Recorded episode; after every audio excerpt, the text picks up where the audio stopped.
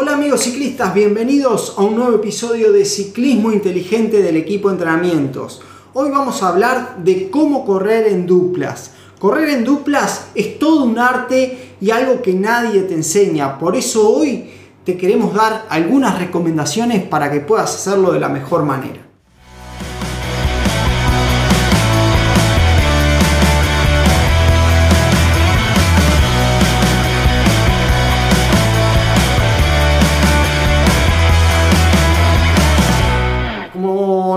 Sabrás o no, pero una de las especialidades que tengo es correr en dupla. Eh, en mountain bike soy parte del Scott Racing Team, que somos dos ciclistas, yo, Marcos Martínez y Marcelo Gopar, que venimos corriendo en dupla desde hace muchos años y hemos tenido la suerte de correr por varias carreras de, de toda América y hemos tenido buenos resultados. Esto ha sido todo un aprendizaje para nosotros totalmente autodidacta, porque por más que yo tengo toda la parte técnica, digamos, de entrenador y demás, y entre los dos fuimos trabajando un poco la parte técnica más del mountain bike, eh, lo que es correr en dupla, no nos lo enseñó nadie. Entonces fuimos aprendiendo de, de errores y Hoy, en este episodio, me gustaría contarte muchas cosas que sabemos para que tú no, tengas que incurrir en errores, en los errores que nosotros tuvimos que vivir a la hora de competir en duplas, ¿no?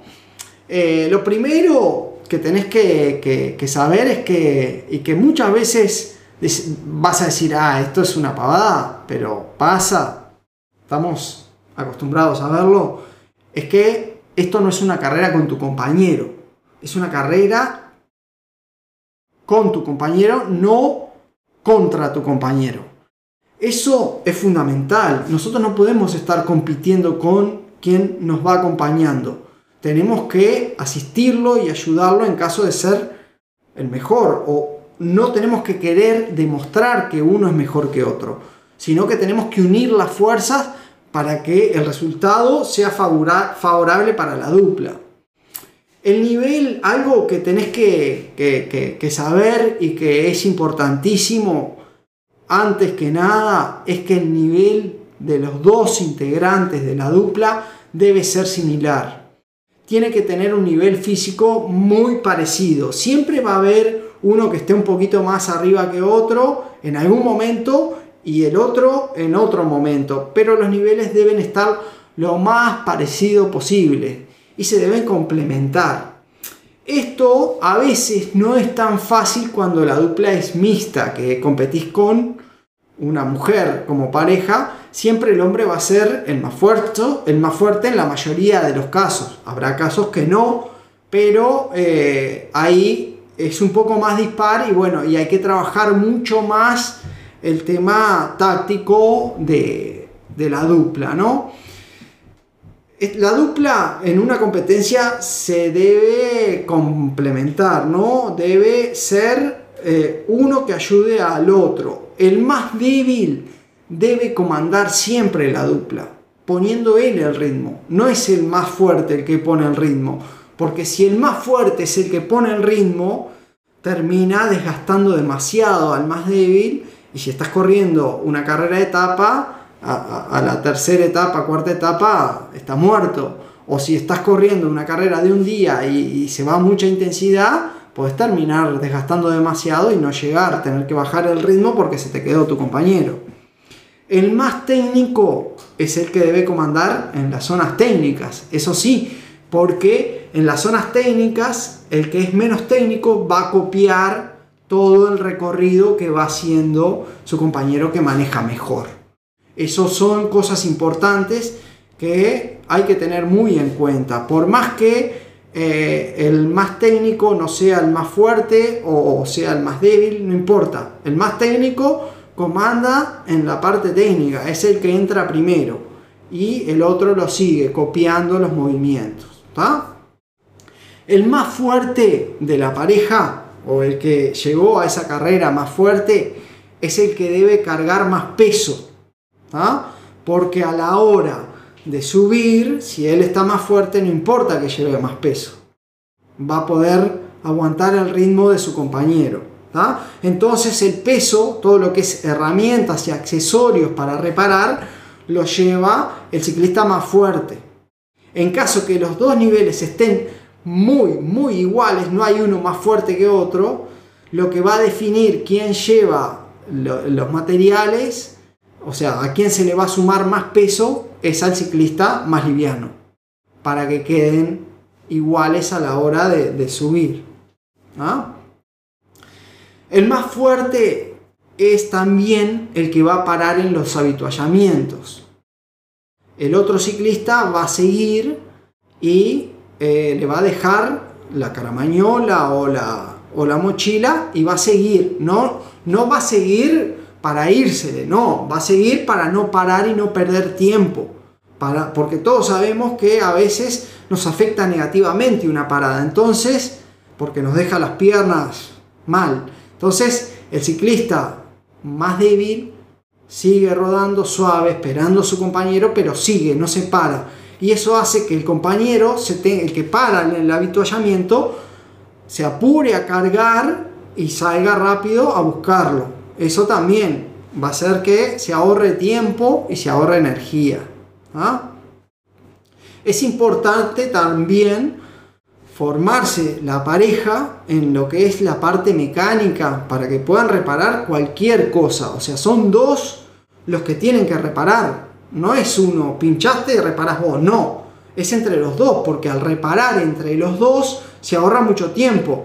Uno saca la rueda, el otro ya sacó la, la cámara, la infló, sacó la cubierta, limpió todo, puso la... Entre los dos se acorta el tiempo y los dos tienen que ser buenos tienen que saber cómo hacerlo porque eso va a hacer que se haga más rápido.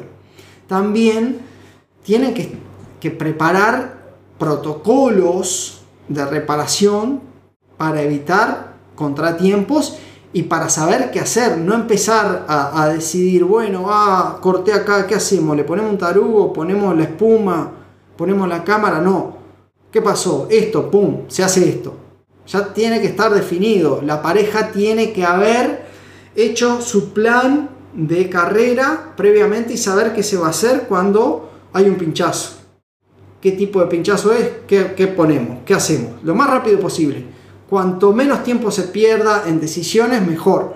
Y por eso es bueno también entrenarlo, entrenar en pareja, salir a entrenar porque van a aparecer imprevistos en esos entrenamientos que les van a hacer eh, trabajar como equipo. Por ejemplo, un pinchazo. ¿Cómo, pincha uno, bueno, ¿cómo cambiamos? Hacemos esto, pa. Y ya quedó, ya lo practicaron. ¿Se entiende? Eso es fundamental, poder entrenar con tu pareja. De nada sirve tener una pareja donde nunca entrenaste con ella. Cuanto más tiempo de entrenamiento tengas con ella, más lo vas a conocer, menos van a tener que hablar en carrera y mejor van a funcionar. También algo que hay que hacer es probar materiales que sean útiles para la pareja. Por ejemplo, mochilas, herramientas, diferentes tipos de accesorios para la bicicleta, porque a uno que le funcione bien no quiere decir que al otro sí. Y no vamos a obligar a nuestro compañero a que lleve algo porque a nosotros nos funciona bien. No, se prueba todo el material entre los dos. Entonces, por ejemplo, no, a mí eh, llevar, eh, por ejemplo, la cámara en la camiseta no me gusta porque me siento incómodo. Bueno, la llevo yo y vos la llevas en un bolsito.